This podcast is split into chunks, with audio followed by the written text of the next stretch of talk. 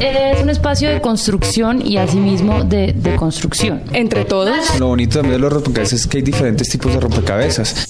Juego, diversión. Es un espacio para apartarnos de todo lo que nos rompe la cabeza. Duda. Yo creo que un rompecabezas lo que le permite a uno es como mirar diferentes imágenes dentro de una gran imagen que nos permite como reconocernos y entendernos. En este siglo de las incertidumbres. Reto. Armar. Ludicismo. En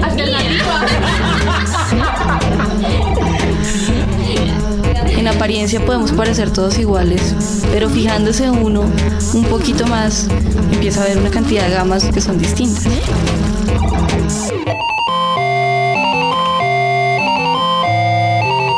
Ah. Rompe. Cabezas.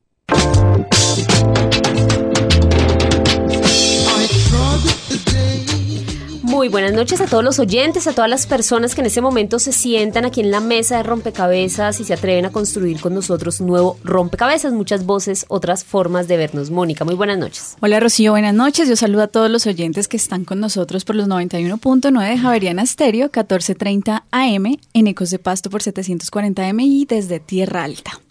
Bueno, pues con todos esos oyentes que en diferentes partes del país nos escuchan, vamos a la siguiente pista sobre lo que será rompecabezas.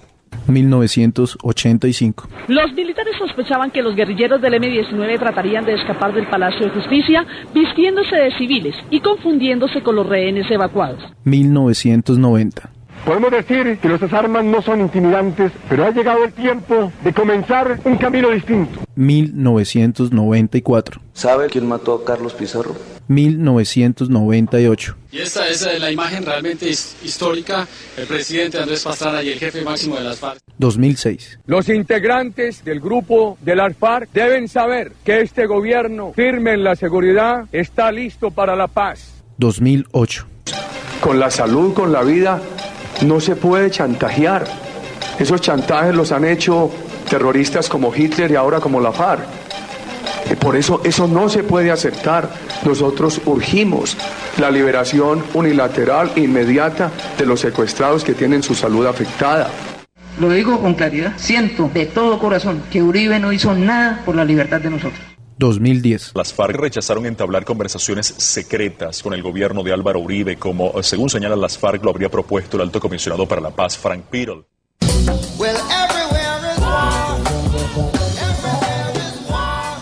Bueno, pues la paz. La paz desde el punto de vista de la solución política negociada del conflicto armado. Ese es el tema que vamos a trabajar hoy en Rompecabezas, pero con un matiz. Es decir, la idea es pensarnos qué tanto esa posibilidad, esa opción de negociar con los grupos armados, con los grupos guerrilleros, se ha puesto en el debate electoral que nos tiene a todos conversando sobre política, sobre elecciones, sobre quién será el futuro presidente del país.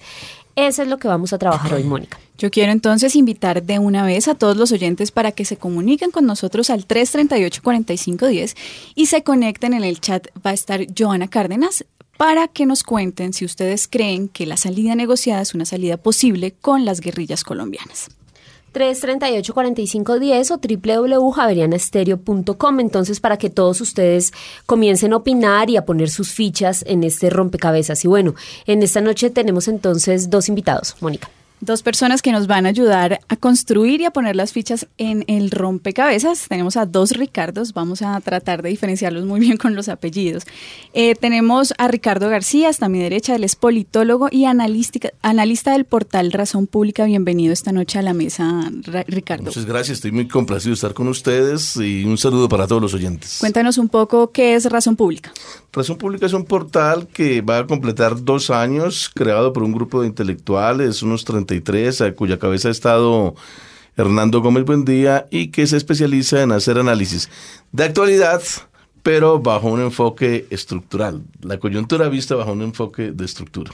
Bien, y por el otro lado tenemos a Ricardo Correa, él es consultor independiente y participó en la mesa de negociación de San Vicente del Caguán. Ricardo, buenas noches, bienvenido. Buenas noches. Y escucho Javeriana Estéreo siempre, como les contaba ahora, para escuchar muy buena salsa, muy buen jazz y muy buena música clásica. Y leo Razón Pública todos los días. Bueno, pues entonces bienvenido a escuchar de ahora en adelante en Javeriana Estéreo Rompecabezas. Cuéntanos un poquito, Ricardo, cuál fue tu papel en la mesa, mm, de negociación. Sí. Bueno, en el, en el 98, cuando empieza el, el, gobierno del presidente Pastrana, yo trabajaba en la ANDI, en la Asociación Nacional de Empresarios de Colombia, y como muchos sectores de sociedad civil, empezaron a intervenir, a interesarse en el tema de la solución negociada. Tenemos que recordar que si bien hoy es un tema muy antipático y muy poco popular, en el 98 era bien popular. Acuérdense que en el 97 eh, hubo una votación de 10 millones de, de sufragios en, la, en una consulta una consulta pues no con carácter vinculante jurídicamente, pero con un peso político muy fuerte a favor de la solución negociada. Entonces, para resumir, yo trabajé en la ANDI. Desde la perspectiva de los empresarios, empecé a analizar, a estudiar con juicio, a participar en todo lo que tenía que ver con, con el proceso de paz naciente. Y, y bueno, las circunstancias dieron a que empezara a estar más involucrado en los eventos prácticos, en los eventos reales, y de esa manera estuve en varias reuniones sobre negociaciones con el ELN, con las FARC, ingresé al comité temático en representación del sector eh, privado. Y más adelante, en el último cambio de equipo negociador, me llamaron a, participar con el nuevo equipo negociador, entonces dejé el trabajo que tenía y me vinculé al gobierno como miembro del equipo negociador. Éramos cinco personas que viajábamos todas las semanas al Caguán y que trabajábamos aquí. Bueno, muy bien, pues esa perspectiva va a ser muy interesante. Le recordamos entonces a los oyentes 338-4510 para que llamen y opinen si ustedes creen que para lograr la paz se debe negociar con los grupos guerrilleros. ¿Y qué les decimos desde la opinión de los oyentes de Rompecabezas a los candidatos presidenciales? Entonces, para poner esa primera ficha, vamos a escuchar el siguiente reportaje preparado por Dagoberto Muñoz. Venezuela, las FARC, la seguridad democrática y la posibilidad de una salida negociada al conflicto armado fueron algunos de los temas que se tocaron en el debate presidencial. Después del fallido intento del gobierno de Andrés Pastrana por lograr una salida negociada para el conflicto armado, Colombia ha vivido ocho años intentando una solución armada que al final de este gobierno no ha tenido el resultado prometido por el presidente Uribe cuando fue electo. A pesar que el conflicto armado no se ha resuelto pese a la alta inversión del país en la vía militar, el respaldo a la gestión en materia de seguridad del presidente Uribe sigue siendo muy alto. ¿Podríamos decir que el país le teme a negociar la paz con las guerrillas? Darío Villamizar, analista político, miembro de la Junta Directiva de Medios para la Paz yo creo que los no pueden tenerle miedo a eso, sino deben sentir cada vez más la necesidad de que se llegue a ese momento de negociación. Porque aquí ya hay un recorrido, hay una historia de que la paz es posible, ¿no? En los años 90 se desmovilizaron más de 5.000 guerrilleros de distintos grupos, M19, PL, Quintín Lame. Ha habido procesos de negociación y acercamientos en otros momentos con el ELN, con las FARC, donde se ha avanzado en discusiones de fondo, de mucho fondo. Con el ELN se estuvo a punto de firmar un acuerdo de ser fuego hace muy pocos años, de manera que tenemos un acumulado y una historia de búsqueda de la paz que no se puede echar por la borda de la noche a la mañana. Mario Gómez, director de la Fundación Restrepo Barco y miembro de la Comisión Facilitadora Civil para los Diálogos de Paz entre el Gobierno y el ELN. El país está confundido porque a veces le han mostrado la negociación política con las guerrillas como una entrega de territorio, como una negociación de 130 puntos de agenda, como una deliberación en frente de la comunidad internacional para concesiones políticas inaceptables. Y creo que esa confusión ha hecho que la gente tenga temor, ciertamente. Creo que los 90 dejan algunas experiencias importantes. El diálogo es un instrumento valioso pero no es el único. Se lograron espacios de participación política, se lograron espacios que se han conquistado y se han consolidado en cabeza de Navarro, en cabeza de Petro. La sociedad no toda de manera plena aplaudió los procesos. De la otra negociación quedan algunos elementos dramáticos como que un Estado entregó casi todo lo que pudo para garantizar y generar condiciones de diálogo y negociación a una guerrilla que no entendió el mensaje, que se equivocó, que actuó con arrogancia. Nadie vio con facilidad el proceso, se entró en una espiral de dificultad de la que nunca pudo abandonarse. Amplios sectores consideran que si los candidatos a la presidencia no cambian el lenguaje de guerra, se estará perpetuando el conflicto armado. ¿Qué balance en términos de resolución del conflicto por la vía militar podrá entregar el presidente Uribe? Fabio López de la Roche, historiador y analista cultural y de medios de comunicación, miembro de la Junta Directiva de Medios para la Paz. Sin lugar a dudas, su apuesta fue una apuesta de solución militar. Está terminando el gobierno y vemos que no hay una solución. Podemos ver situaciones como las del Cauca, supremamente dramáticas. Podemos ver situaciones como la del Pacífico, con conflictividad de guerrilla paramilitares, guerrilla Estado, lo cual evidencia que hay una amenaza muy grande en esa zona y seguramente en muchas otras zonas de la geografía. Entonces, el conflicto dista de ser resuelto y tarde o temprano hay que buscar una solución negociada, que hay que decirlo también con franqueza, no tiene que ser una necesariamente una solución concesiva, ni tiene que ser un retorno al caguán, como ha sido el sentido común sembrado por los ideólogos de este gobierno y por el propio presidente Uribe, de que cualquier negociación de paz equivaldría a caguán. ¿Qué posibilidades tuvo la negociación política del conflicto durante la gestión del presidente Uribe? Darío Villamizar, analista político. Bueno, no, yo creo que el presidente Uribe ha planteado, digamos, unas condiciones a partir de la política de seguridad democrática. Ha planteado unas exigencias a los grupos guerrilleros que estos no han aceptado. Las apuestas y las propuestas desde cada una de las partes están en los puntos más altos y los grupos armados exigiendo una serie de condiciones y el gobierno otras. En estos años lo que podemos observar claramente es que no ha habido un mínimo acercamiento en esos dos polos extremos. ¿Cuáles son los mitos que alimentan el temor de la opinión pública sobre los procesos de negociación?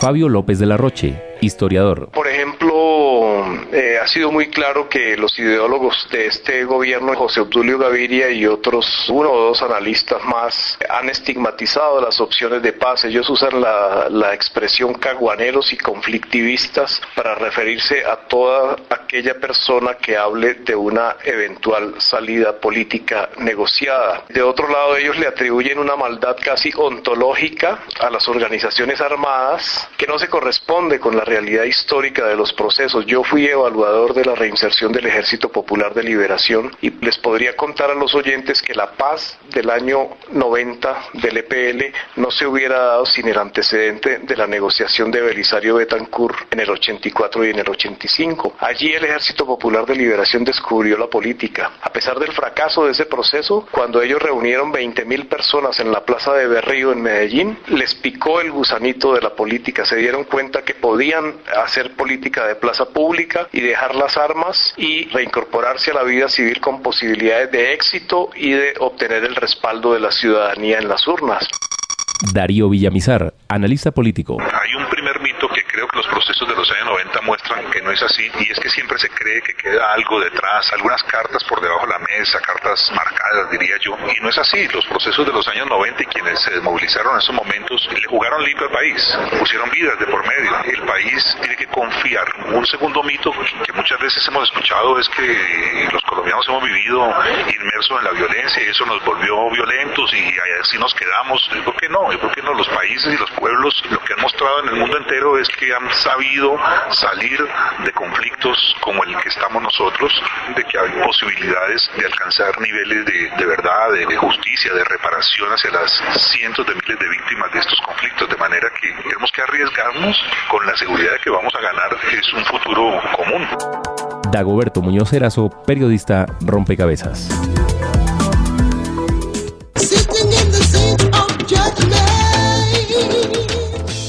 Bueno, muy bien, pues ahí está puesta esta ficha del equipo de producción de Rompecabezas. Y entonces para comenzar el diálogo aquí con nuestros dos invitados, les planteo lo siguiente. Muchas veces al, eh, algunos analistas han dicho que la opinión pública en Colombia, que la sociedad, nos movemos como en un péndulo. Vamos de, de hacer de la paz como el la bandera más importante, la búsqueda de la paz, y después nos movemos al otro lado y es no, la solución militar es la salida. Pareciera que, que varios momentos históricos nos muestran que vamos de un lado al otro. Y escuchando la nota uno dice, efectivamente hay todo un acumulado de negociación política con los grupos guerrilleros. Yo les pregunto, ¿nos seguimos moviendo de un lado al otro del péndulo o como sociedad qué tanto hemos aprendido sobre las opciones de construir la paz a través de la negociación política. Ricardo García. Bueno, la Colombia contemporánea es una historia de negociaciones, de treguas y de guerra. Hay una gran cantidad alternada de una y de otra. Si uno mira la historia de las negociaciones con cada grupo, pues hay rupturas con el M-19, con el EPL y con las FARC en particular, de manera que no es extraño eh, esa historia alternada entre treguas, negociaciones, negociaciones fracasadas e intensificación de la guerra. Pero en ese acumulado del que habla usted, uno podría caracterizar dos grandes modelos en el tiempo reciente. Cuando hablo de tiempo reciente ya son eh, tiempos largos, ¿no? Eh, dos modelos, eh, los más recientes, el modelo Caguán de una parte y el modelo Seguridad Democrática de la otra. En el modelo Caguán, la apuesta y el imaginario colectivo está vertido en la posibilidad y en la ilusión de que la paz venga como consecuencia de una solución negociada con zona de distensión de por medio. El otro modelo, por el contrario, que es el del presidente Uribe, es el extremo opuesto y es apostarle sobre todo a la solución armada, a la solución militar del conflicto. Desde luego que ambos modelos no son puros. En alguna medida todos han hecho mínimas concesiones al modelo contrario. De alguna manera el presidente Uribe ha dado algunos márgenes para que se liberen los eh, eh, secuestrados. unilateralmente por las FARC. Eso ya es una pequeña distensión. Y por otra parte, pues en el caso de Pastrana, también al mismo tiempo que tenía la zona de distensión, pues estaba preparando una modernización del ejército. Pero son dos modelos distintos. El modelo del Caguán frustrado dio lugar a que se legitimara y se aceptara el modelo del presidente Uribe. Y es por eso que hay una especie, lo que yo llamaría una especie de discurso hegemónico que ha permeado toda la opinión. Ustedes preguntan ahora a los especialistas y a los eh, encuestados si había un temor. Es que hay un discurso hegemónico, un discurso hegemónico que logró legitimarse por parte del presidente Uribe porque tuvo un efecto de demostración, mostró resultados y fue el retroceso de las FARC después de una intensa campaña de ofensiva por parte del ejército, de las Fuerzas Armadas y del Estado y del gobierno que dura ocho años. De manera pues que está legitimado ese discurso, pero no se ha solucionado el, conflicto. retroceden la FARC, pero no están derrotadas totalmente. Por consiguiente, el interrogante para ahora en el desarrollo de esta discusión es ¿Qué modelo podría creativamente pensarse para el futuro? Rompecabezas preguntó a los ciudadanos, ¿ha identificado la paz como tema de la agenda programática de los candidatos a la presidencia? Pues yo creo que sí, porque, por ejemplo, Petro habla sobre de un despeje humanitario y pues es la idea de, de ellos desde un principio, si llegan al poder. Eh, bueno, yo sí he visto en las campañas, bueno, sobre todo en el candidato Antanas Mocus, eh, propuestas de paz, pero sobre todo en el contexto internacional, porque, porque él resalta mucho la interdependencia que debe existir entre los países y que cada vez debe ser más fuerte. Parecería ser que en Colombia la palabra paz se desgastó y la palabra paz no es llamativa para los electores, parecería ser. Incluso no hablan de paz sino de terminación del conflicto o de mejoramiento de la seguridad democrática. Los que veo que tienen una posición más sólida, pensando realmente, no digamos en la paz, sino en la pacificación del país, he visto Pardo, eh, Mocus en su estilo y pare de contar. Según mi opinión, más que eh, hablando de la paz, los candidatos están hablando de la seguridad democrática, seguimiento de la seguridad democrática. El único candidato que está hablando más o menos de la paz es Antan Mocos, que está hablando de la, de la necesidad de, digamos, lo del canje humanitario y mejorar la situación a través de los diálogos. No, me parece que todo el debate está centrado más en temas de corrupción, de desempleo y de seguridad, pero una propuesta de paz como tal eh, no ha habido. Rompe cabezas. Bueno, muy bien. Ricardo Correa, Ricardo nos contaba ahorita un poco cuál, había sido su participación en la mesa de negociación del Caguán. Yo quiero preguntar si, si parte de ese mito, ese temor que hay por plantear la solución política negociada del conflicto armado, obviamente tiene que ver con esa sombra que dejó el fracaso de la negociación en el Caguán. Pero qué tantas verdades y qué tantas mentiras se han dicho sobre ese fracaso. Digamos que uno lo que puede escuchar en la calle es que toda la culpa se le echa a la guerrilla, a la falta de voluntad política de la guerrilla. Yo pregunto, poniendo un poco del otro lado, es, el Estado tenía una apuesta clara para negociar allí y el Estado me refiero al gobierno, me refiero al sector empresarial, me refiero al sector político sí se la jugó toda realmente por, por negociar eh, allí. O sea, ¿cómo podríamos hacer un balance un poco más en tonos grises y no en blanco y negro de lo que fue el Caguán? Bueno, eh, lo primero muy corto a la, pregunta anterior, que si el país le teme a las negociaciones. Yo creo que le teme muy poquito. Eh, más que temor, le da pereza, tiene rabia, tiene mucho odio, tiene molestia, tiene pereza de, de aproximarse a unas negociaciones. Eh, y esto se da en buena parte por lo que estabas mencionando, por el fantasma del caguán. El fantasma del caguán hoy en día es el gran coco. Que alguien plantee algo parecido lo descalifica totalmente. Y unido tangencialmente con lo que se mencionaba ahora, los candidatos no mencionan la posibilidad de una negociación, digamos, más abierta, porque saben que sería su ruina política. Entonces, ni siquiera aquellos que tienen una historia cercana a las negociaciones. Hay dos actores. Y, y, y, y Petro. Petro es actor político gracias a una negociación. Eh, y, y, Pardo fue, gestó una negociación. Y, todo el, el discurso de Mocus es del diálogo. Sin embargo, hoy sería la ruina de cualquiera de ellos que planteara un tipo de negociación abierto. Tímidamente, y eso, bueno, lo miramos más, más, adelante.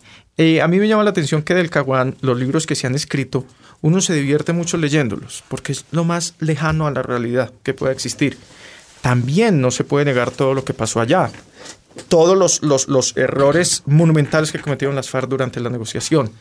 Muchos los cometieron en torno a la zona de distensión. Alcahuán, por ejemplo, el poder despótico y dictatorial eh, sobre, sobre la vida y la muerte de las personas en la zona de, despeje, la utilización de la zona para salir y entrar, eh, los, los, actos de violencia en, en, otras zonas. Y también se creó un imaginario muy, muy fuerte en torno a las imágenes, lo mediático pesó mucho, entonces se creó que se había establecido otro Estado, otro poder, y que, como, que eso iba iba a ser como expansivo y que iba a copar todo el país.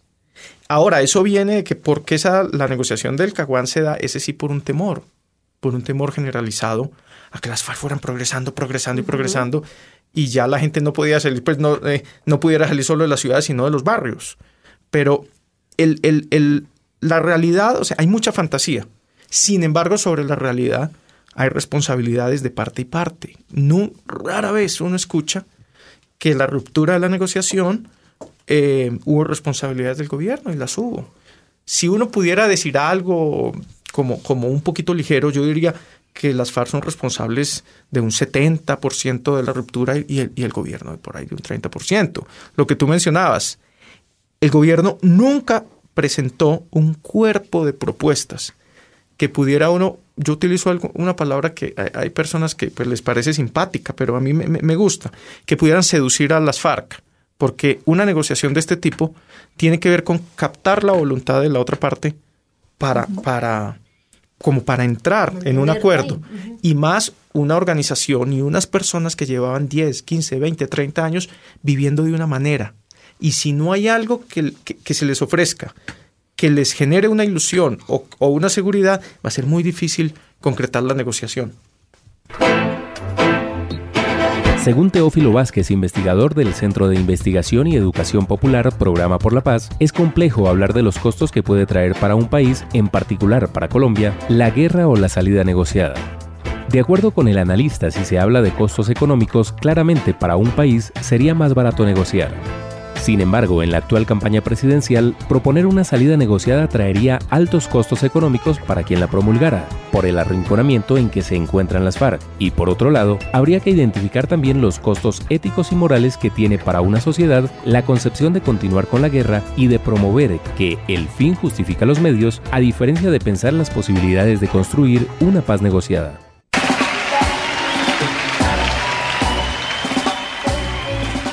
Un poco lo que ha salido acá, entonces, si recojo un poquito la necesidad de hacer unos análisis un poco menos en blanco y negro y más en grises, ¿no? Más ver el, el, detalle y los procesos a largo plazo, también como nos lo decía Ricardo García, y en eso va mi siguiente pregunta. Es si de alguna manera la sociedad colombiana no le apuesta por resultados ya. Si llega alguien al poder y nos dice es que ya vamos a hacer la paz, el presidente Uribe creo que plantea un, lapso, creo que de un año para aniquilar la guerrilla. Bueno, al principio eso es una oferta muy vendedora. Estamos acostumbrados a resultados muy a corto plazo y no apuestas a, mediano y largo plazo. La gran limitación que tiene una solución negociada es no es más allá de lo que uno pueda pensar eh, anecdóticamente acerca de lo que sucede en cada uno de los actores, es el problema de relación de fuerzas. Eso hay que considerarlo para ver si es posible una solución negociada o una solución armada. En el caso del Caguán hay un fracaso, es en el fondo porque hay una correlación de fuerzas que está determinada por los triunfos militares o por los golpes militares que había dado ascensionalmente cada vez eh, increciendo las FARC, hasta llegar a un punto cumbre que fue el 96 con el ataque a las delicias. O sea, hay un crecimiento táctico por parte de las FARC y en consecuencia hay una apreciación errónea por parte de ellos cuando están en el Caguán en el sentido de que eso les puede indicar la posibilidad de llegar al poder. Hay una equivocación en ese sentido, o sea, relación de fuerzas y percepción que tiene cada actor. En el caso del Estado, hay una percepción equivocada en el sentido de que ya concediendo una zona de extensión de 42 mil kilómetros es suficiente concesión, divorciando eso de las posibilidades de unas reformas. Nunca se habló de reforma agraria. Y en el tema de la discusión con las FARC siempre estará de por medio la reforma agraria. Esa es una dificultad que existió en ese momento que llevó al fracaso a- a la zona de negociación del Caguán. Hoy en día, por ya no se puede hablar de eso.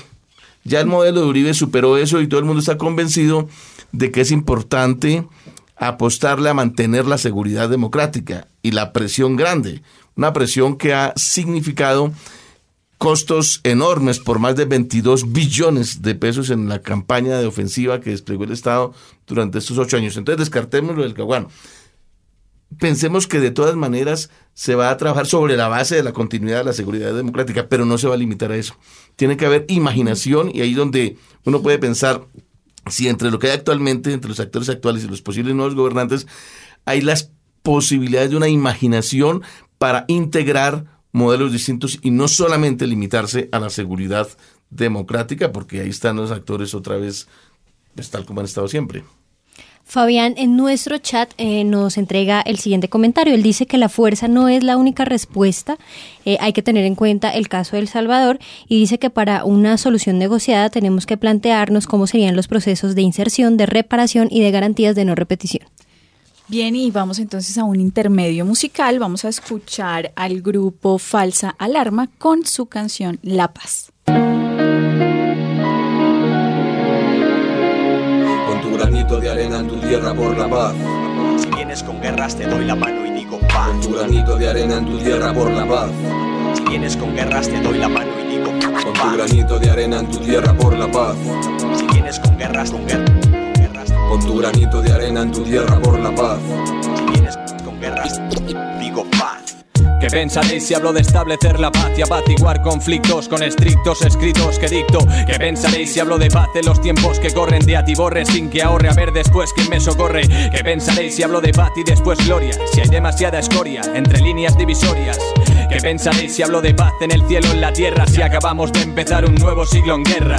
¿Qué pensaréis? Dime qué haréis cuando veáis que el bien es superior al mal. Vayáis donde vayáis, soñando estáis. Pues porque no es así, desgraciadamente no es así. Aunque te contente a ti el vivir es un sin vivir. Y no hay simil cuando la desunión avanza mil por hora. Ya que todos hoy le temen a una espora que por controversias, disputas no obtienen una mejora. Porque el orgullo ahora es lo que más se valora, implora. O si quieres llora, no hay remedio. Porque mientras haya envidias no habrá calma en este reino. Y diré que no al ataque mortífero. No me diré al milímetro aunque me quiten el oxígeno. Diré que no y tú quieras, desesperarás. Por furia o cólera detestarás. Al próximo que venga descontentarás. Vengo en son de paz a contagiaros mi armonía. Y así tomen nota del mensaje como yo lo haría. Con tu granito de arena en tu tierra por la paz.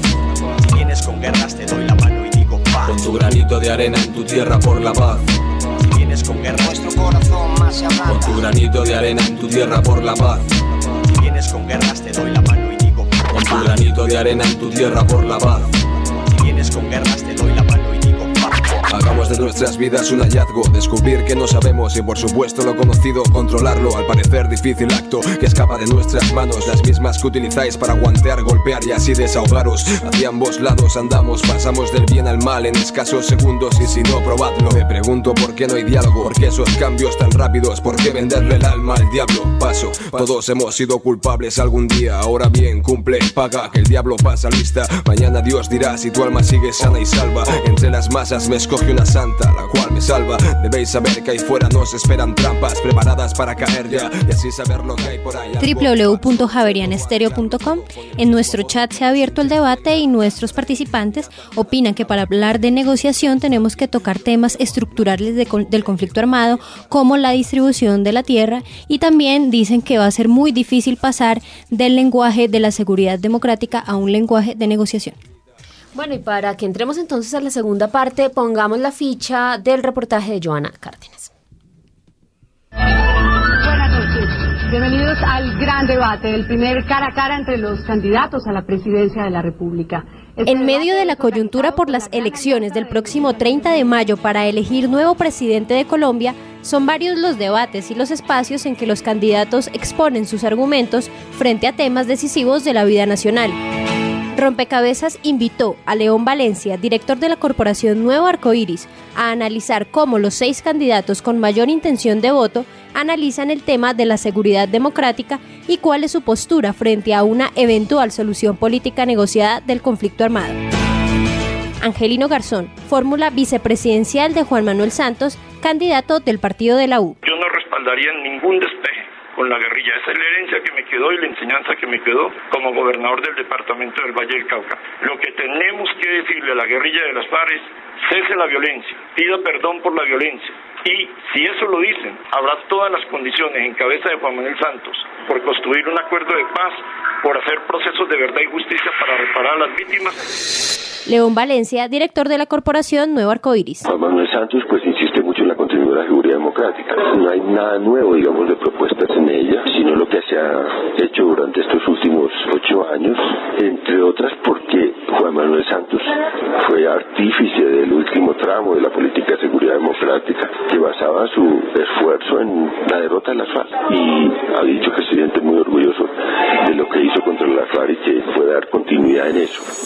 Antanas Mocus, candidato por el Partido Verde. Perdónenme, hay muy buena voluntad detrás de eso, pero hay mucha ingenuidad. Es la sociedad diciendo qué les ofrecemos para que no sigan secuestrando, qué les ofrecemos para que no sigan atacando a municipios. Entonces la respuesta es mientras hablen el lenguaje del secuestro, nada. Pero cuando digo nada es nada. Y no podemos seguir dejándonos manipular vía tortura a la persona, que implica tortura a la familia, y luego presión de la sociedad que rodea a la familia y la familia sobre el Estado para hacer reformas. León Valencia. Para este tipo de violencia está más preparada la campaña de Mocus, con menos propuestas para el caso de la violencia rural y de las guerrillas y de lo que ha sido eso, y con una idea de que pueden continuar muchas cosas de, de Uribe en ese campo, a sabiendas de que hay puntos de vista un poco distintos y que les tocará armar un proyecto común sobre la base de una discusión interna de ese equipo, porque diría uno que Fajardo y que, que Lucho García serían más propensos a complementar una política de recuperación del monopolio de las armas y de confrontación con las FARC. Creo que menos Mocus y Peñalosa. Germán Vargas Lleras, candidato por el partido Cambio Radical. En mi campaña lo que hay es todo el interés de preservar la política de seguridad para consolidarla en lo rural y avanzar en lo urbano y en lo fronterizo. León Valencia. Vargas Lleras obviamente sería una de las personas continuadoras de Uribe y continuadoras con mayor conocimiento del tema y con mayor eficacia en el tema porque hace muchos años se viene moviendo en ese terreno. Gustavo Petro, candidato por el partido del Polo Democrático. Primero las reformas, después los acuerdos. Permite decir que construyendo equidad social se arrinconan los factores de la violencia y al arrinconarse y aislarse entonces algunos, es posible, quieran salir de la violencia para lo cual yo tenderé la mano. Los que no lo quieran, entonces serán derrotados. León Valencia. Lo veo con la idea de, por un lado, darle continuidad a ciertas cosas de Uribe, pero por el otro lado, yo creo que ya en el gobierno abrirían un camino de negociación, ha sido de la tradición de ese partido de izquierda y abrirían un camino distinto, pues tendrían que inventárselo porque no es fácil. Luis Ernesto Mejía, fórmula vicepresidencial de Noemí Sanín por el Partido Conservador. El esquema de pronto está agotado y no agotado exactamente por decisión del Estado, más bien agotado por la actitud de los grupos irregulares y nosotros tenemos la convicción de que el Estado debe mantener el monopolio de las armas, el monopolio de la fuerza y tenemos las puertas abiertas para que todo aquel que esté hoy en grupos irregulares se quiera incorporar sin ninguna condición.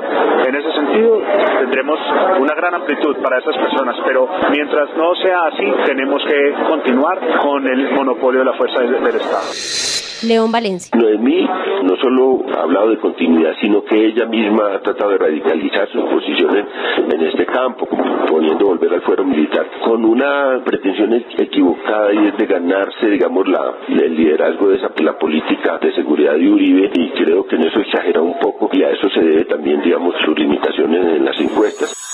Rafael Pardo, candidato por el Partido Liberal. Nosotros estamos planteando es una fórmula que vaya más allá. Lo que consideramos importante es mantener la lucha contra la guerrilla y no dar cuartel en eso, pero hay que traer seguridad a las ciudades y hay que establecer una seguridad permanente en las zonas rurales con una Guardia Nacional que dependa de la policía. Quien tiene que hacer y dar el primer paso es la guerrilla. Si la guerrilla da un primer paso, libera a todos los secuestrados y hace algo en serio, pues lo consideraremos, pero el primer paso no lo tengo que dar yo.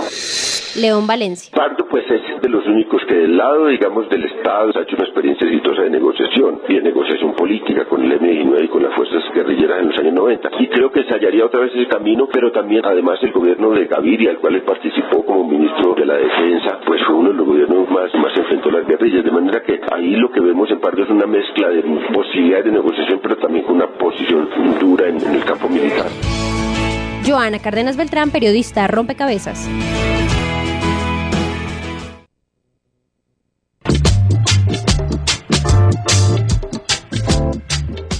Bueno, pues están puestas ahí las propuestas de los candidatos.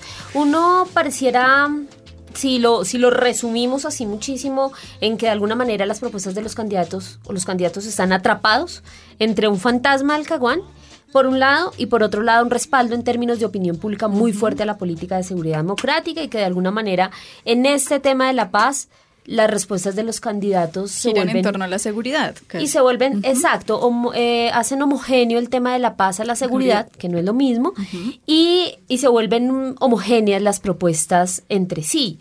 Eh, yo quería plantearles entonces a nuestros invitados, pudiéramos pensar que, que una vez alguno de esos candidatos llegue a la presidencia, se plantearía un escenario completamente distinto y podríamos tener opciones de solución política negociada de nuevo, Matices. pero antes, o por lo menos matices, pero antes, eh, Mónica, te dejo con una llamada que tenemos de un oyente.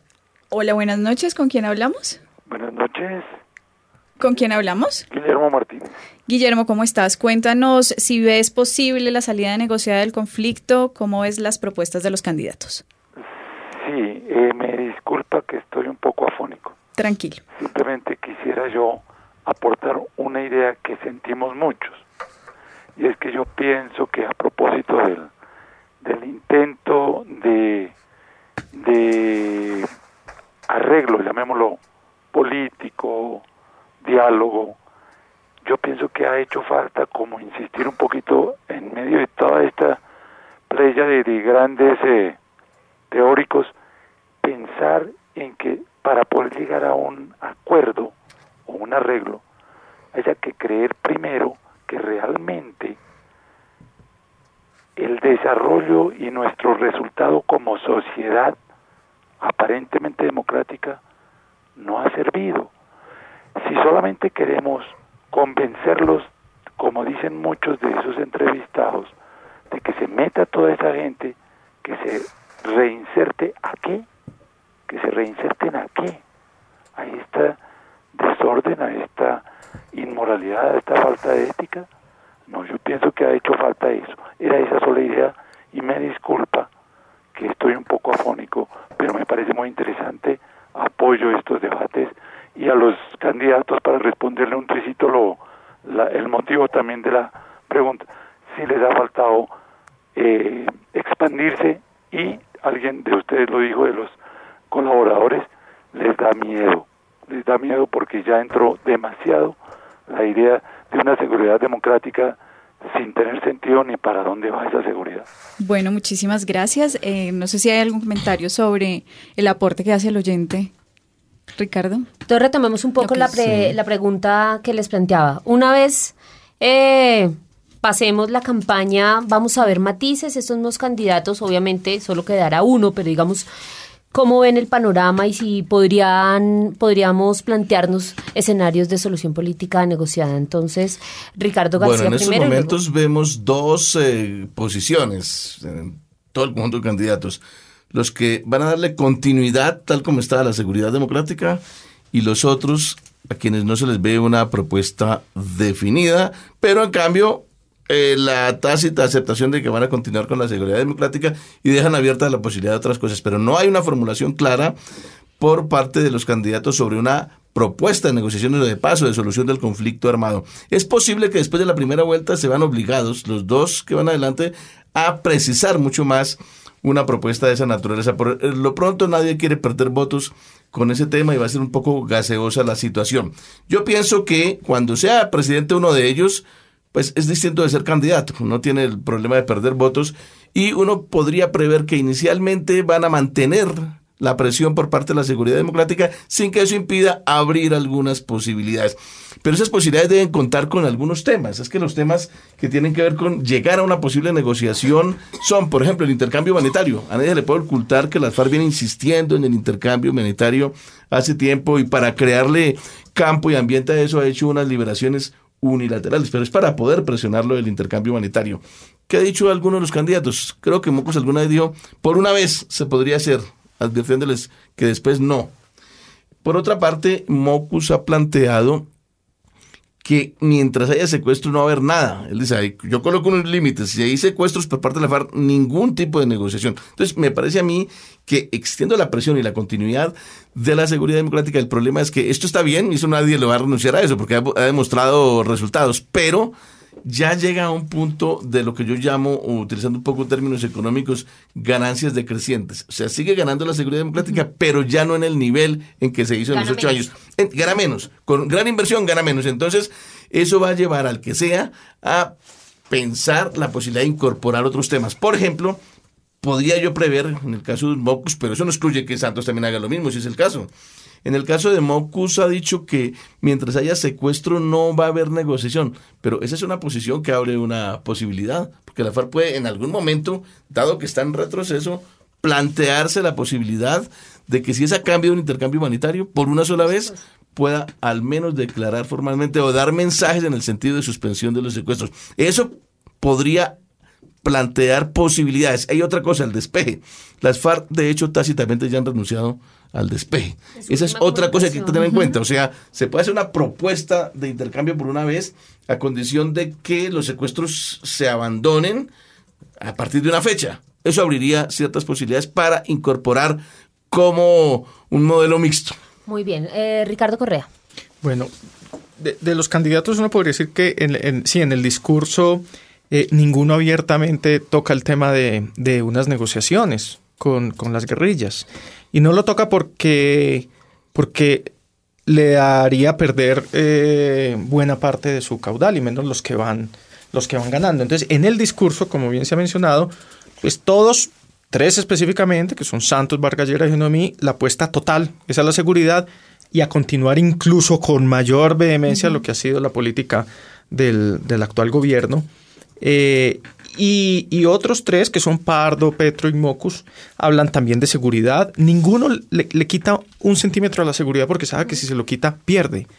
Hablan de transformaciones sociales que lleven a la paz, es como el discurso de Petro, y, Mocus habla como de unas nuevas relaciones sociales y de gobierno y sociedad que faciliten como ir cimentando una sociedad más pacífica, pero de alguna manera son esguinces a tocar el tema de unas negociaciones con las guerrillas que existen hoy en día. En la realidad uno sabe que hay tres que serían la continuidad y que Pardo, Mocus y, y- y- y Petro podían pues presentar otra alternativa. Pero bueno, es que estamos ante un escenario que, que van a ser o Santos o Mocus al presidente.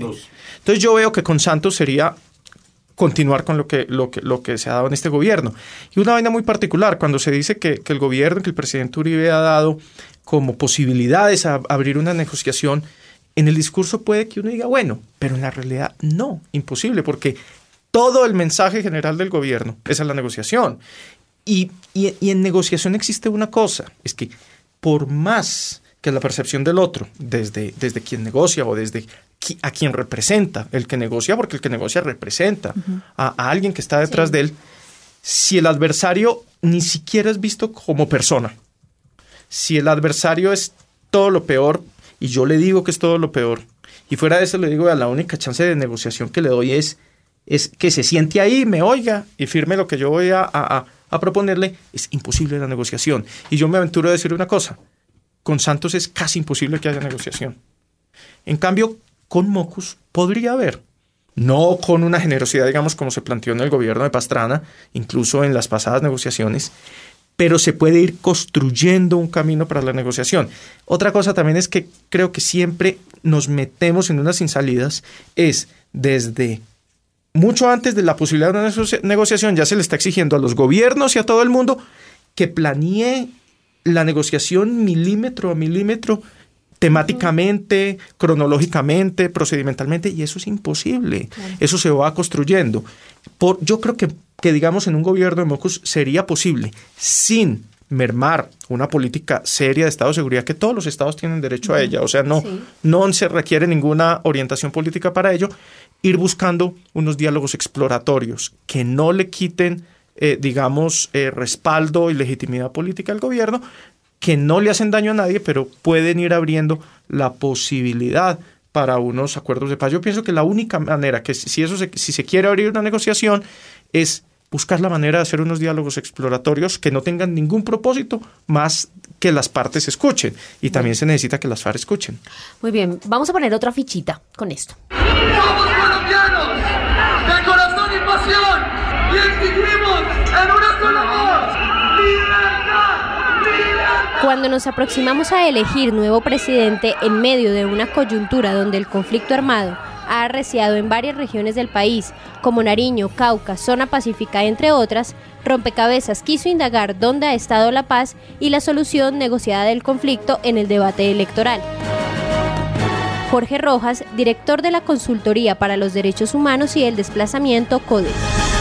La paz se desapareció. Hace ocho años el debate era cómo superar el Caguán y cómo no repetir zonas de distensión y cómo desarrollar una ofensiva militar contra la guerrilla. Hoy el debate se plantea sobre la base de si hay legalidad o no, si hay corrupción o no. Y creo que es un pequeño no avance, sino una recuperación del terreno ganado por la sociedad. Me explico. Si hoy la seguridad democrática es aceptada por el conjunto de la sociedad colombiana, esa misma sociedad está diciendo, para la seguridad no todo vale y no todos los medios son válidos en el procedimiento de la seguridad y el fin no justifica los medios. Por eso uno de los candidatos emerge como una propuesta de legalidad democrática que es una manera de decir sin falsos positivos, sin chuzadas, sin acciones arbitrarias del Estado. Pero eso no quiere decir que avancemos, porque ese discurso no nos lleva hacia una solución política. Por supuesto que no ayudan las guerrillas. Mientras las guerrillas tengan el mismo lenguaje militar, mientras Estados Unidos instale bases militares y los gobiernos estén pensando solo en solución militar, por supuesto que la, la, idea de la paz en Colombia sigue siendo una idea cada vez más lejana si pensamos en la paz como resultado de una negociación. Ante el contexto político actual, ¿cuáles son los retos para las organizaciones que fueron creadas para trabajar en temas de paz? Jorge Rojas, director de CODES. Se requiere de mucha creatividad. La sociedad colombiana tiene muchas capacidades de respuesta. La Iglesia Católica convocó muchos sectores sociales para hacer una agenda mínima de paz. Hay otras organizaciones como los pueblos indígenas del Cauca que están desarrollando iniciativas de diálogos por la paz en entornos regionales. Otras iglesias y otros sectores están trabajando la idea de articular iniciativas de paz. Se mantiene la Asamblea Permanente de la Sociedad Civil con una estrategia de diplomacia ciudadana. Es decir, hay una sociedad en Colombia que reacciona, que participa y que propone. Pero me parece que falta más creatividad. Si el país y la sociedad se sintonizan con la solución militar, entonces deberíamos preguntarle a la sociedad si sabe cuánto le cuesta al país esta guerra. Joana Cárdenas Beltrán, periodista Rompecabezas. Quiero quedar, bueno, Joana tiene un comentario de un participante del chat. Sí, eh, nos cuenta nuestro participante que si seguimos poniendo el tema de lo social por debajo del tema de la seguridad, lo que vamos a traer a colación es más violaciones a los derechos humanos y seguir hablando de temas como las ejecuciones extrajudiciales. Bueno, muy bien, pues ese comentario eh, queda justo para lo que quería recoger, Jorge Rojas de CODES, a quien escuchamos en este momento, eh, estaba planteando que hay un pequeño avance eh, hacia el tema de la paz en el sentido en que parece que hay algún respaldo a que al, al tema de la legalidad, a que la seguridad sí, pero no a costa de, de- de cualquier cosa, no de cualquier manera. Digamos que reconoce un avance ahí, pero dice que no es suficiente y plantea una pregunta que me parece interesante compartirla con ustedes. Es si la sociedad sabe cuánto le cuesta la guerra, la opinión pública sabe cuánto, cuánto nos cuesta el conflicto armado. ¿Cuál es la opinión entonces de ustedes? Eh, Ricardo Correa. Bueno, el, en términos técnicos de presupuesto público y de PIB, la- no, no necesariamente en términos económicos, pueden Sí. ser en otros términos políticos, Sí. eh, humanitarios, sociales. el- yo creo que hoy en día el grueso de la sociedad no sabe cuánto, cuánto le cuesta el, es- pues el, el esfuerzo bélico y buena parte de, de- de- de esa, de esa sociedad no le interesa, no le importa. Lo único, la expresión de cómo se ha conducido la política de seguridad estos ocho años es que lo único que le interesan son los resultados. Y se van generando también como, como unos imaginarios en torno a los resultados. Eh, pensando en la historia, eh, a uno siempre le dicen, no, Turbay estaba derrotando a la guerrilla y llegó Belisario y los sacó de las cárceles. La realidad que hay detrás de eso es que gran parte de, de- digamos, de los combatientes que entran a las FARC en, a principios de los 80 son personas que salen huyendo de sus actividades sociales y políticas por, por el tipo de persecución que se daba. Es, llama mucho la atención. En, en las FARC, por ejemplo, cierto liderazgo generacional es gente que sale de, de- de hacer política legal o movimientos sociales en la época de Turbay. Y hay después otra oleada que se da durante eh, la negociación de Belisario y la, la matanza de la, de la Unión Patriótica. Entonces hoy en día hay, hay un sentimiento muy efectivista en este sentido. Por ejemplo, a nadie le interesó eh, el mal uso que se le dio al- a los símbolos de, de la Cruz Roja en la operación Jaque. Entonces, eso es sintomático. Eh, y em, entonces, no es qué tanto cuesta el esfuerzo bélico, no es una preocupación central de la sociedad. Hay sectores que dicen que, bueno, que si no hubiera guerra, que si no hubiera el, el- el, pues una ofensiva tan fuerte en seguridad y defensa, pues habría más hospitales, más salud, más educación.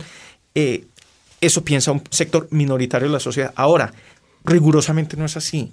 Incluso si hoy se iniciaran unas negociaciones, si se depusiera el esfuerzo bélico de parte y parte, restituir las cosas a un estado normal, tanto en, digamos, en, en asuntos muy técnicos como son las finanzas públicas en, en el sector defensa. Y todo lo que implicaría es que lo que cuesta volver a traer nuevamente a los combatientes a la sociedad, en todos los términos, es monumental. Mo- y no es inversión social propiamente dicha, son resultados de una negociación.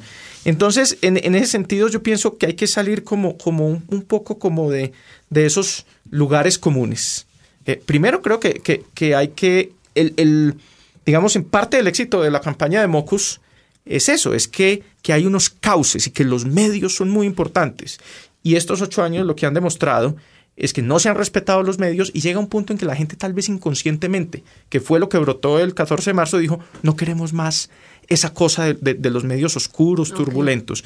Y la otra cosa es que mm, una negociación no va a implicar que inmediatamente se reduzcan los gastos militares y los gastos asociados a la negociación. Muy bien, en muy poquito tiempo que se nos acaba el tiempo. Ricardo García. Bueno, eh, los costos en términos presupuestales y de Plan Colombia son elevadísimos, pero nadie puede desconocer los resultados en la medida de haber hecho retroceder a las FARC en lo que tenía que ver con castigar a la sociedad civil, con los con las pescas milagrosas, con los secuestros, etcétera.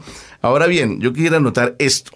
Una cosa son los costos en términos de la solución militar, pero esa es una especie de modelo que siguen eh, ciertas élites en Colombia para evitarse el otro costo, que es el de las reformas sociales. O sea, ellos prefieren los costos en términos presupuestales para neutralizar a la guerrilla e impedir los daños que hace la guerrilla, pero se ahorran los costos que significa por ejemplo, reformas sociales que son costos en términos económicos del Estado, pero también en términos de resistencia probable que provoquen en ciertos grupos de las élites sociales en Colombia. Reforma agraria, por ejemplo, redistribución. Es decir, los costos que implica una reforma en el horizonte de una mayor equidad social. Ese es un modelo.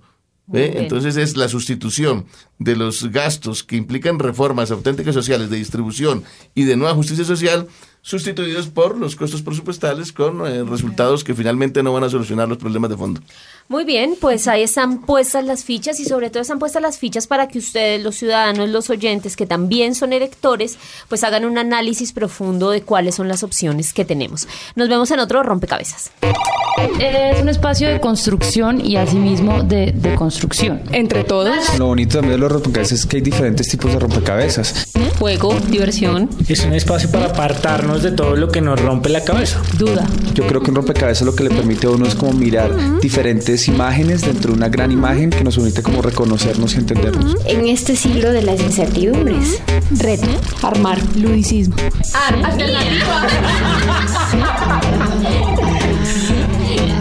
En apariencia podemos parecer todos iguales, pero fijándose uno un poquito más, empieza a ver una cantidad de gamas que son distintas.